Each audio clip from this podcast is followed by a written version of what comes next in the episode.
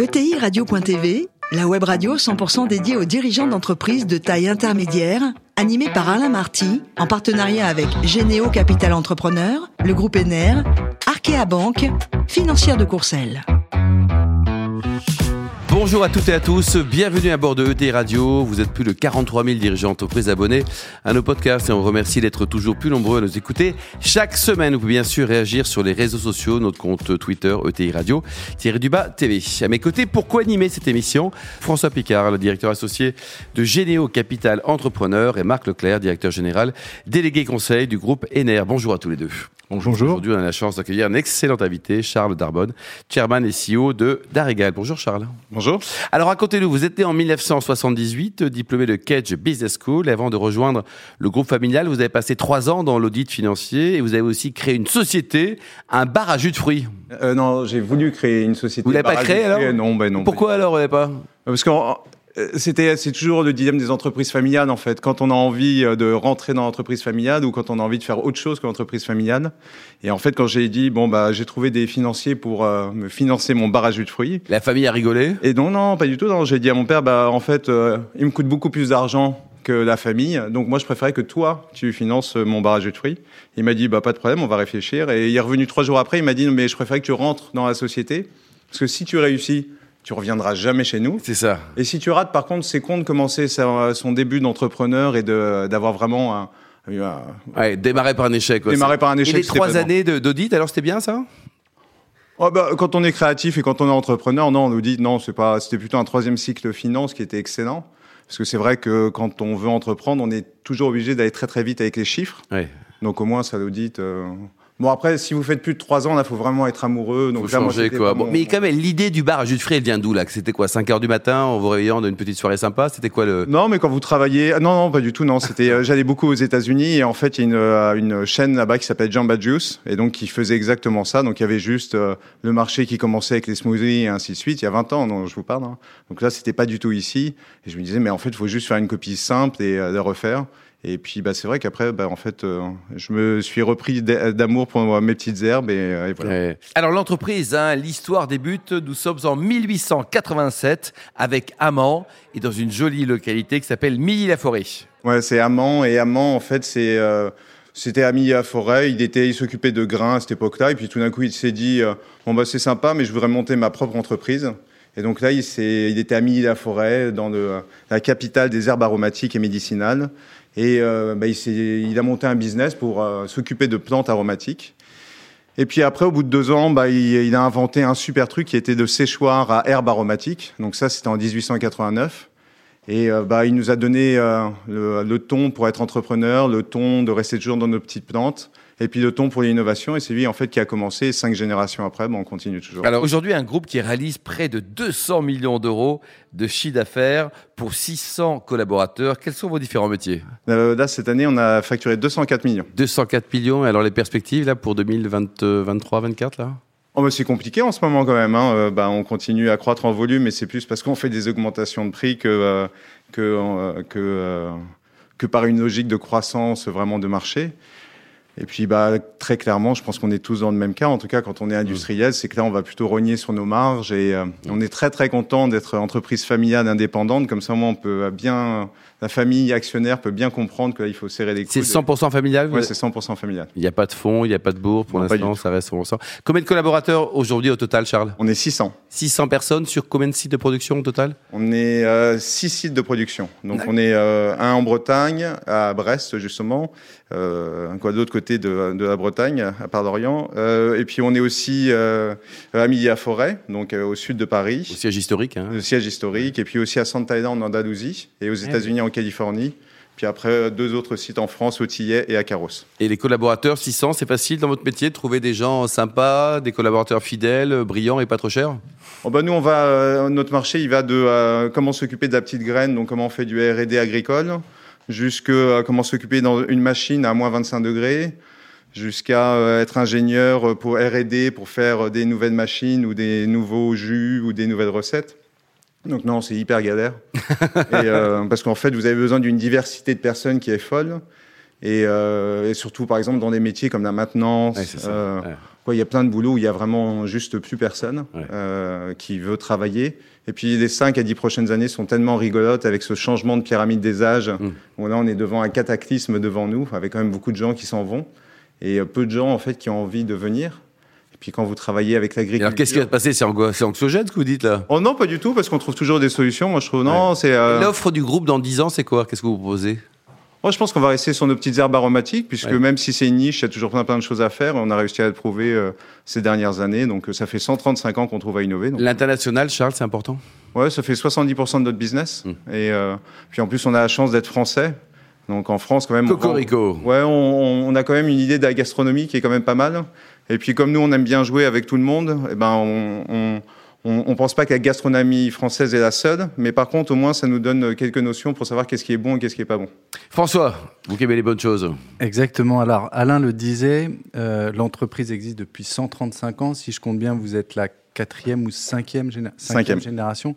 Alors, pour les dirigeants et dirigeantes d'ETI qui, eux, sont peut-être la première génération. Est-ce que vous pouvez nous parler de la transmission, le passage de relais d'une génération à une autre? Est-ce qu'il faut plutôt s'inscrire dans la continuité ou au contraire la rupture? Comment tout ça euh, s'organise?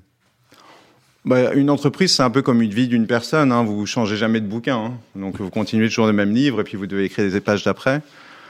Après, pour la transmission, euh, moi, j'ai eu la chance d'avoir un père euh, qui... n'aimait pas les jus de fruits euh, non, non, mais surtout qui a bien réfléchi à la transmission et qui nous avait bien drivé là-dedans.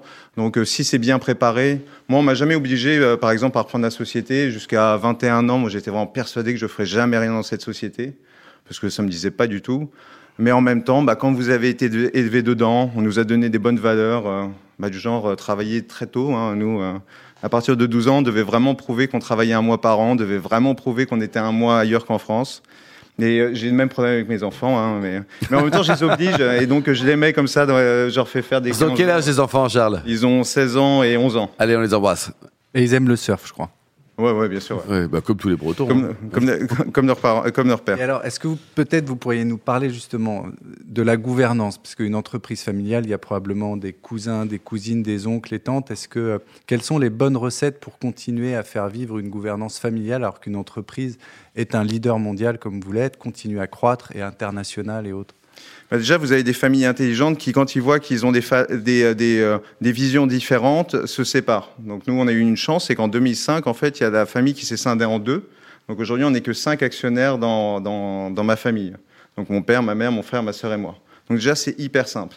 Après, il faut avoir des bons conseils de famille. Donc, euh, au minimum, une fois par an, vous en faites un vrai. Et puis, et au minimum, il faut au moins avoir deux, trois rendez-vous par an où vous leur expliquez ce qui se passe, exactement comme à des actionnaires normaux. Et euh, si vous voulez que ça marche bien dans une entreprise familiale, il faut surtout professionnaliser les relations familiales. Parce que sinon, vous avez toujours un grand mélange d'émotions, de t'as fait ça à 14 ans, ou voilà comment tu te comportais. Et là, ça peut vraiment euh, mettre euh, le bordel dans quelque chose qui est vraiment une entreprise, donc là où c'est très simple à gérer. Et également, également autour de cette gouvernance, pour la professionnaliser, est-ce que accueillir des investisseurs professionnels, c'est une option ou au contraire c'est un tabou et l'indépendance prime sur sur euh, accueillir voilà, des, tiers actionnaires Non, nous, le seul tabou, c'est d'être à 51%. Euh, quoi, en dessous, on veut pas. Euh, mais par contre, en fait, à, faire venir des investisseurs s'il y a une raison pour. Et pour grandir. Bah, voilà, il faut qu'il y ait un, projet. Vous avez racheté beaucoup de boîtes ou pas? On a racheté, oui, on a racheté plusieurs. Jima en 2001, et puis on a racheté aussi Frugifruit, et là, on a racheté Ad Olivier en 2019. Marc?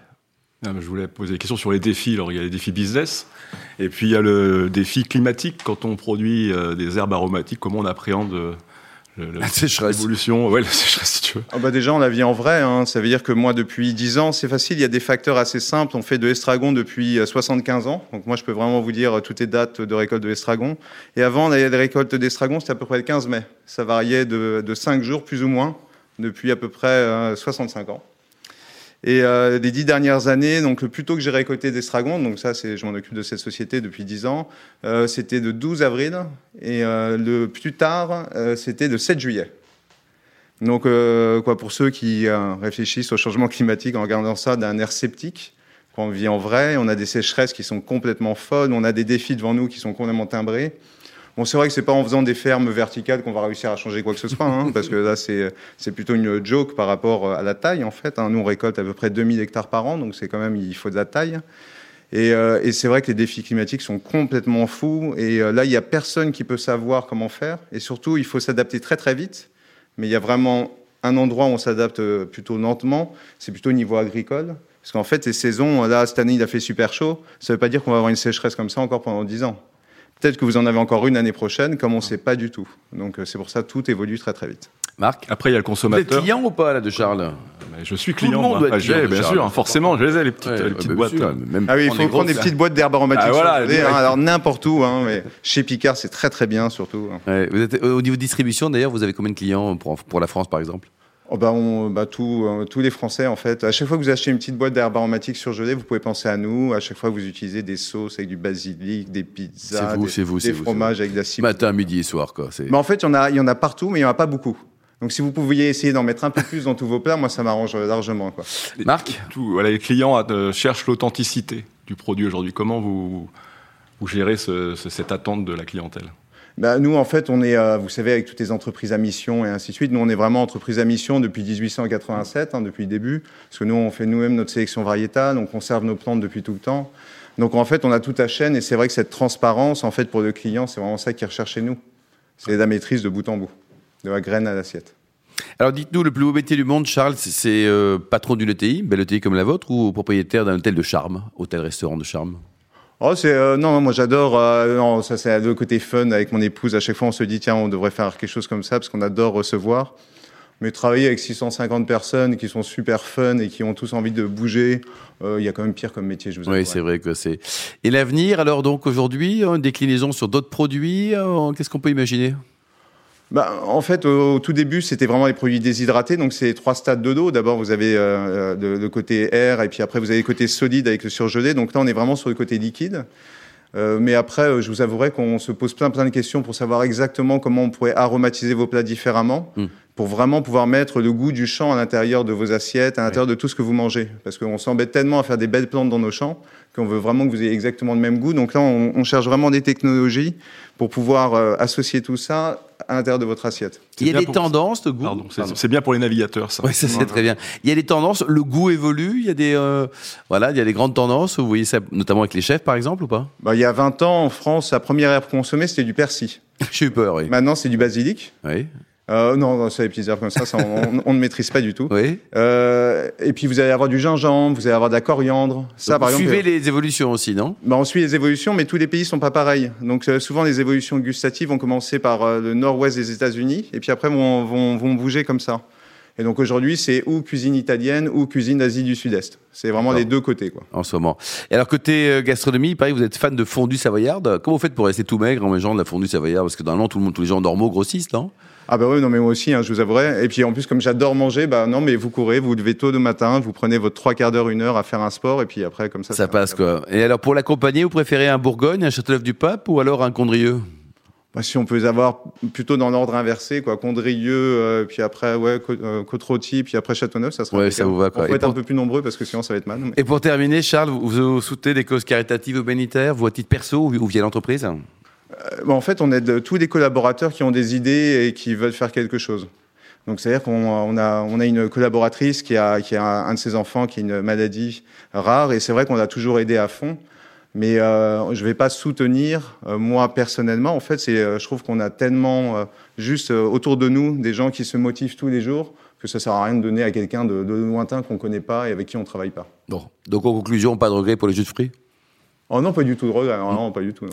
Bon, en tout cas, plus, bravo Charles pour ce magnifique euh, parcours entrepreneurial. Merci également à vous. François et Marc, fin de ce numéro de TI Radio. Retrouvez tous nos podcasts sur notre site et suivez l'actualité sur les comptes Twitter et LinkedIn. On se donne rendez-vous mardi prochain, 14h précise, pour une nouvelle émission. L'invité de la semaine de ETI Radio, une production B2B Radio.tv, en partenariat avec Généo Capital Entrepreneur, le groupe ENER, Arkea Banque, financière de Courcelles.